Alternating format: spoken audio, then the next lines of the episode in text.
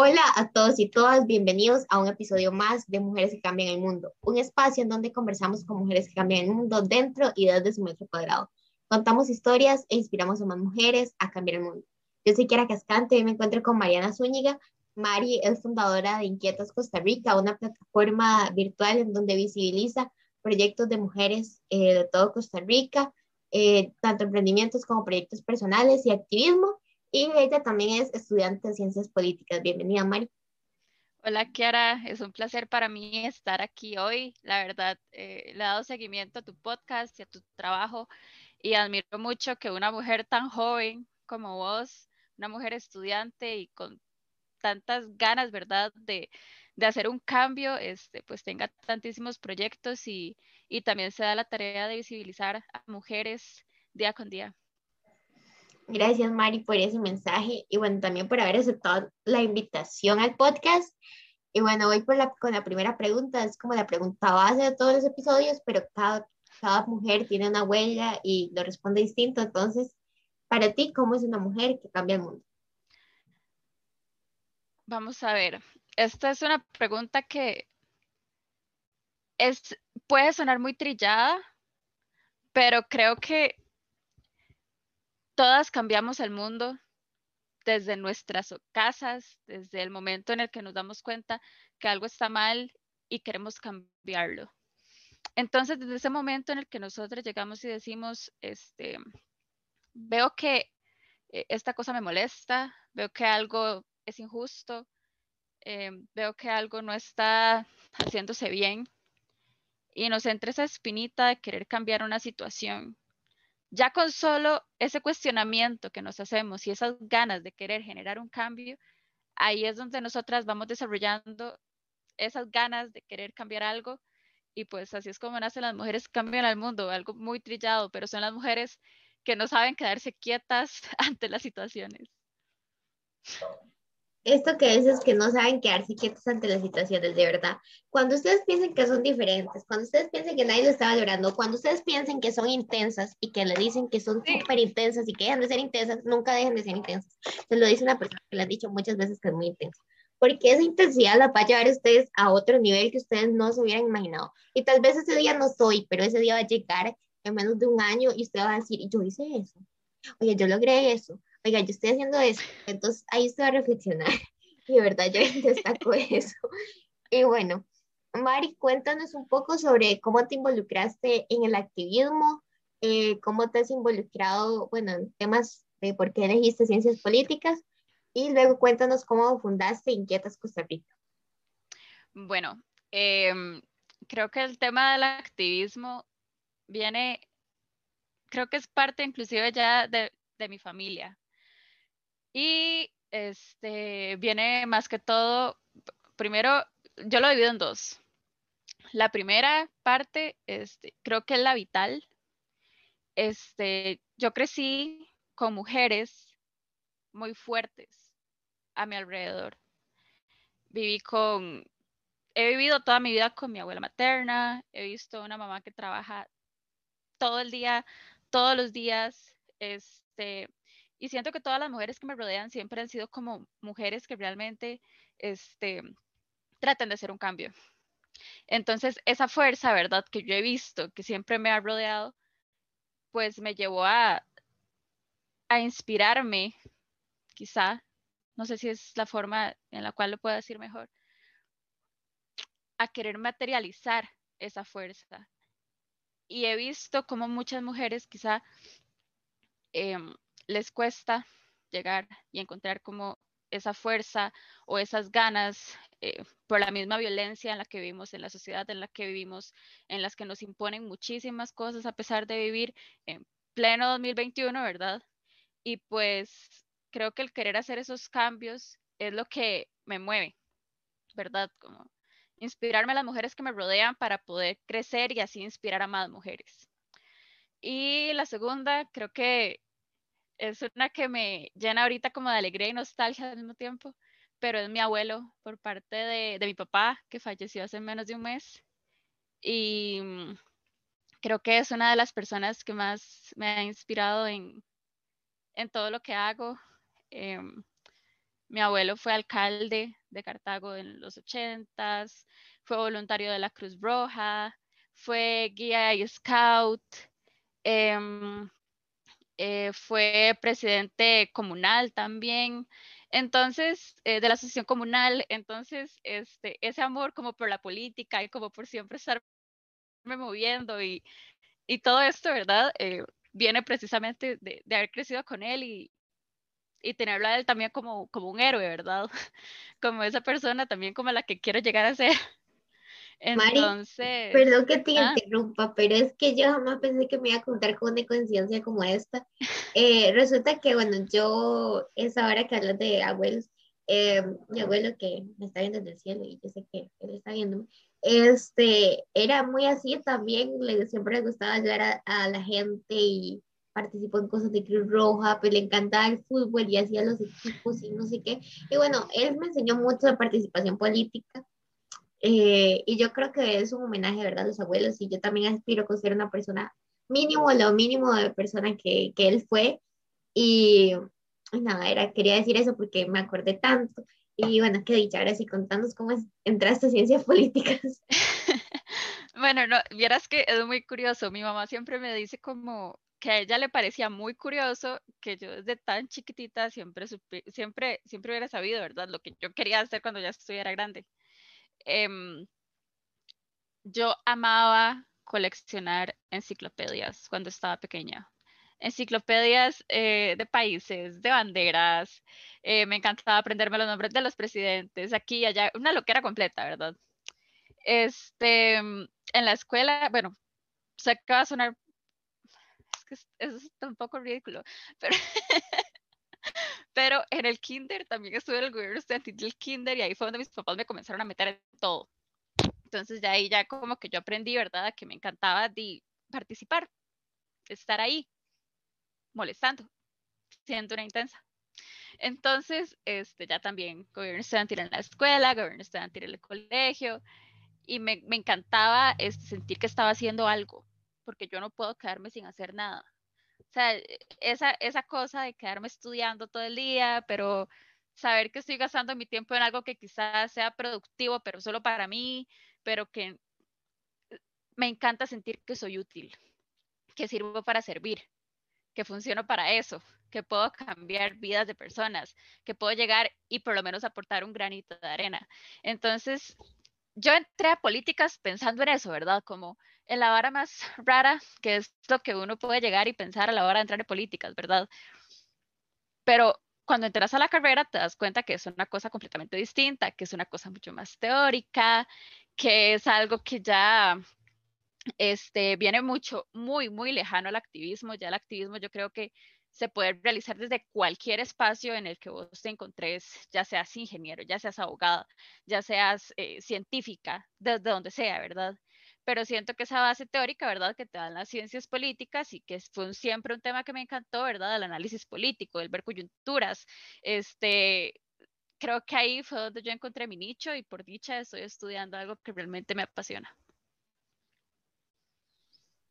He dicho eso que decís sobre que ver que tal vez no era lo que yo pensaba que era, pero igual seguí y ahora lo complemento. Y bueno, cuéntanos cómo este, iniciaste Inquietas.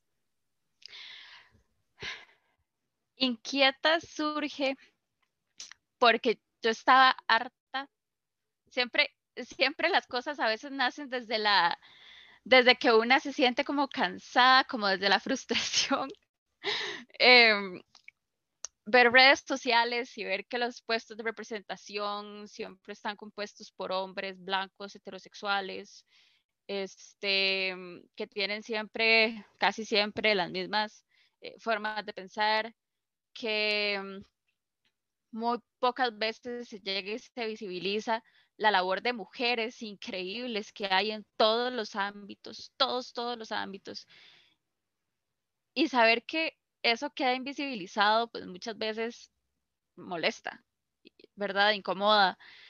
Y yo hace muchísimo tiempo, el tema de la representación es algo que a mí me, me pega mucho. Y desde hace muchísimo tiempo yo venía como con ganas de hacer una plataforma, de hacer algo que, que realmente pues visibilizar a ese trabajo, esa labor de mujeres en distintos ámbitos y espacios que desean cambiar las realidades, este, que cambian las estructuras, que cambian lo que está establecido en la sociedad para llegar a hacer un cambio y visibilizar que todos los estereotipos que nos han puesto a lo largo de nuestra vida son solo estereotipos, son mentiras, ¿verdad? Este, y pues de ahí nacen inquietas, de esa incomodidad, de ver a mujeres que no saben quedarse quietas ante las situaciones y quieren cambiar las realidades. ¿Y por qué? Porque es necesario visibilizar el trabajo, es necesario que la gente conozca que hay mujeres que realmente trabajan todos los días. Creo que es algo como lo que vos haces en tu podcast, ¿verdad? Que hay mujeres que trabajan todos los días, quieren cambiar realidades, pero muchas veces no se conoce qué es lo que hacen. ¿Por qué? Porque o no se les da el espacio o solamente trabajan, ¿verdad?, en, su, en, su, espacio, pero realmente muchas veces ni siquiera se dan cuenta del cambio tan grande que están realizando o cómo inspiran diariamente a más mujeres. Entonces creo que de ahí es donde surgen inquietas, de esa necesidad de mostrar que hay mujeres que realmente diariamente quieren aportar y aportan algo a la sociedad. Yo creo que ese propósito de inquietas, bueno, me encanta, ¿verdad? Es que tienen un contenido súper activo, vayan a seguirles en Instagram. Eh, yo, bueno, voy a hablar un poquito de cómo inició el podcast. Yo creo que igual fue esa incomodidad. Bueno, inicié gracias a un empoderamiento, una charla de, del programa de Mujeres en Ciencia y Tecnología del que soy parte. Eh, súper buena que yo dije, yo amo este contenido de la charla. Yo salgo y quiero comerme el mundo de esa charla. Y yo decía, porque solo yo, que he aplicado tres veces esta beca, que he estado acá detrás, porque solo yo tengo ese privilegio de estas, bueno, solo yo y estas otras personas tienen ese privilegio de tener este contenido en español así al instante y por qué solo yo, porque no está disponible para más personas. Y em, yo he estudiado desde hace más de cinco años temas de empoderamiento, temas de negocios y me estaba, estaba cansado de que todo el contenido estaba en inglés y era tipo Michelle Obama, Oprah y ahí murió, o de otros iconos de Estados Unidos y siempre inglés. Y aunque uno no lo crea, el inglés sigue siendo una gran barrera idiomática. Yo no soy la mejor en inglés, sin embargo, yo creo que lo que he estudiado me permite comunicarme, entonces yo entiendo súper y me da muchísima cólera que no estuviera en español y que no conociera a las mujeres latinoamericanas o costarricenses que están haciendo cosas. Y dentro de eso, eh, yo recordé que la representación, ¿verdad? Como decía Mari, es súper importante para que nosotros estemos hoy acá. Porque yo, si yo no hubiera visto a esas presentadoras en el tele, básico, ¿verdad? Yo no estuviera haciendo este podcast. Y si yo no hubiera visto a Laura Chinchilla yendo, siendo presidenta de Costa Rica cuando yo estaba pequeña, yo no me hubiera involucrado en participación política.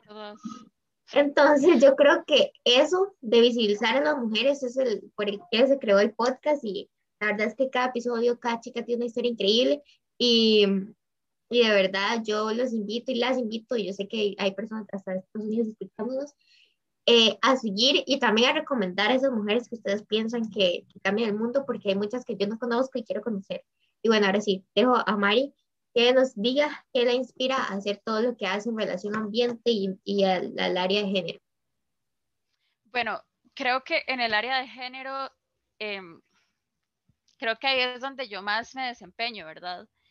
Y, de la mano también pues viene el área ambiental. Y trato siempre como de, trabajarlos de la mano y, y, siempre que tengo la oportunidad, creo que siempre, que siempre existe ese espacio, ¿verdad? De trabajarlos en conjunto, pues lo hago. El tema de esta pasión por el género es, creo que nace de experiencias personales eh, creo que todas las personas, eh, si hacemos algo, también es porque lo hemos vivido en carne propia. Eh, desde que soy muy pequeña soy consciente de la violencia este, pues, que existe contra la mujer. Y creo que eso me ha llevado a mí a moverme, a estudiar el tema. Em, y cuando una crece y una este, ve que el mundo va mucho más allá de lo que una ha vivido, pues se da cuenta que hay muchas más situaciones y muchas veces eh, no nos detenemos a cuestionarnos o a preguntarnos eh, por qué está pasando esto, por qué surge esto. Y creo que esas mismas dudas que una va teniendo es donde nace este, pues este interés, ¿verdad? De estudiar las cosas cualquier tema, cualquier tema que surja de la desigualdad desde la interseccionalidad. Creo que es algo que,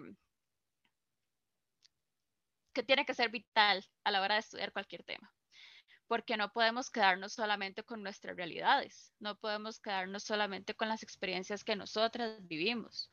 Tenemos que entender que hay más factores en la sociedad pues que llegan y, y generan más situaciones de violencia y de desigualdades y que esto afecta a muchas mujeres, eh, obviamente porque vivimos en una sociedad patriarcal, pero también nos afecta porque vivimos en una sociedad que es racista, vivimos en una sociedad que es homofóbica, lesbofóbica, transfóbica, una sociedad que viene, ¿verdad? Y, y pues tiene todos esos factores que vienen y pues nos discrimina a todas, ya sea uno por ser mujer y dos por tener otro de sus factores o contar con otro de sus factores, pues que hacen que te discriminen aún más. Y por eso hace que, eso es lo que hace que se, todos estudien de la interseccionalidad. Y ahora el tema del medio ambiente, creo que fue, soy muy nueva, creo que es desde el año pasado, el antepasado, que me vengo involucrando en estos temas, pero siempre he tenido una mujer como referente y en estos temas y desde que estoy adolescente creo que es la, la mujer que a mí me inspira y me mueve en esos temas, y es Cristiana Figueres. Em, creo que el año pasado fue un año que yo jamás esperé que iba a llegar porque tuve el honor de, de tener un conversatorio con ella. Em, yo no me lo podía creer, de verdad. y me río porque me acuerdo de la emoción del momento. Em, yo dije, Cristiana nunca me va a contestar, ella tiene la agenda súper ocupada, em, ella está salvando el mundo, no va a tener tiempo para atenderme a mí. y en ese momento en el que yo veo que me llega el correo de doña Cristiana, yo dije, voy a tener la oportunidad de, entrevistar o de tener un conversatorio con esa mujer que me inspira a mí, que inspira a tantas mujeres, ¿verdad? Em, alrededor del mundo. Y creo que ahí, en, en, ese momento, es donde me surge como esa chispa, ¿verdad? Por, por iniciar em, a trabajar en estos temas.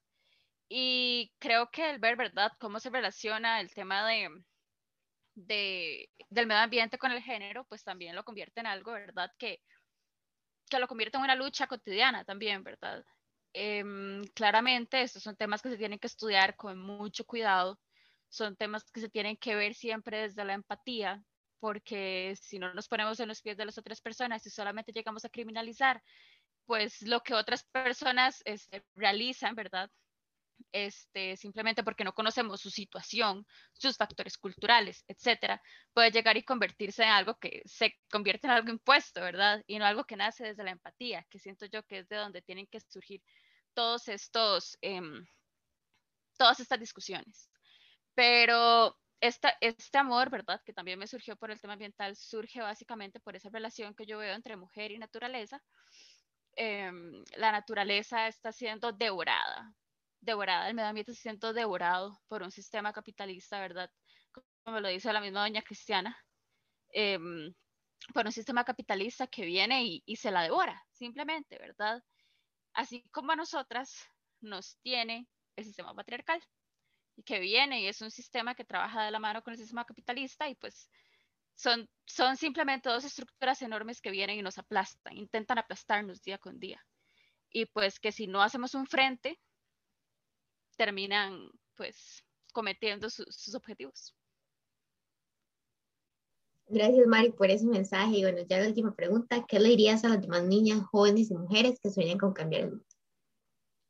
Que sean incómodas, que sean intensas, que no se sepan quedar quietas nunca, que mm, sea algo que les molesta, díganlo. Yo como mujer me he equivocado, yo como mujer he cometido errores, yo no soy perfecta, nunca lo he sido, pero si nosotras tenemos esa espinita, si nosotras tenemos esas ganas de llegar y hacer un cambio, si nosotras queremos llegar y tener una meta, si nosotras tenemos una meta y sabemos que podemos cumplirla, saber que tenemos a más mujeres a nuestro alrededor que nos van a ayudar, que nos van a apoyar, que van a ser nuestro soporte, Nunca dejen que nadie, nadie en el mundo les diga que no pueden cumplir cualquier sueño que tengan, porque eso es mentira. Todo lo que ustedes quieran lo van a poder lograr siempre que sea una meta que esté compuesta por amor, por empatía, que sea una meta que tenga como objetivo algo mucho más allá de la individualidad, ¿verdad? Porque si trabajamos desde la, individualidad y no pensamos en colectivo, muchas veces ahí es donde viene la trampa, porque ahorita no estamos para vivir en un mundo egoísta, no estamos para eso, ni egoísta con nosotros como personas, como individuos, tampoco egoístas con el medio ambiente, tenemos que pensar en colectivo. Entonces, nunca se queden quietas, sean mujeres incómodas, que nadie les diga que no pueden hacer algo y inspiren a más mujeres, levántenlas. Si ven que alguna mujer está sufriendo alguna situación de violencia, apóyenla. Em, creo que no, no estamos en momentos para de rivalidades, de, de unas contra otras, no. Por eso es tan importante aplicar, creo que la sororidad en nuestros días Em, a pesar de que, como lo he dicho, todas hemos fallado. Todos los días cometemos errores. Todos los días tenemos que cuestionarnos. Pero eso no implica que no podamos salir adelante entre nosotras. Nosotras nos podemos apoyar y entre nosotras vamos a tener siempre el mayor apoyo. Gracias, Mari, por darnos ese mensaje, por ser una mujer que cambia el mundo y por acompañarnos en este episodio. A todos los, gracias, Mari. A todos los y las que nos escuchan, los invito a seguirme en Instagram como quiera cascante y a vernos en el siguiente episodio. Gracias.